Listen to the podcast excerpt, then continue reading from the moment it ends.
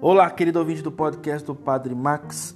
A parábola expulso da iniciativa de Deus e das respostas dos homens tem valor perene universal. Mostra, antes de tudo, que todos são convidados ao banquete do Messias, Rei.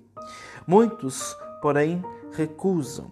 Alguns se excluem com indiferença, por demais preocupados com seus próprios negócios outros com oposição violenta e não ficarão impunes, como é dito em Mateus 21, 33, 46. Os que aceitam o convite urgente ali entram.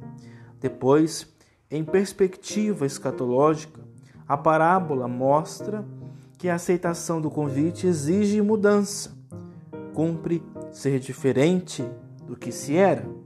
A veste nupcial necessária para entrar no banquete eterno, figura das obras de justiça que cada um deve realizar. Mateus 5, 7 e 13.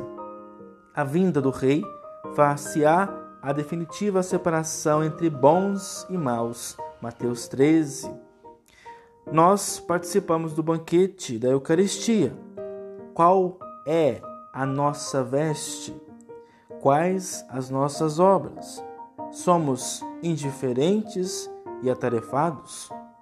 Oprimimos os outros? Qual a nossa postura diante do convite do Senhor?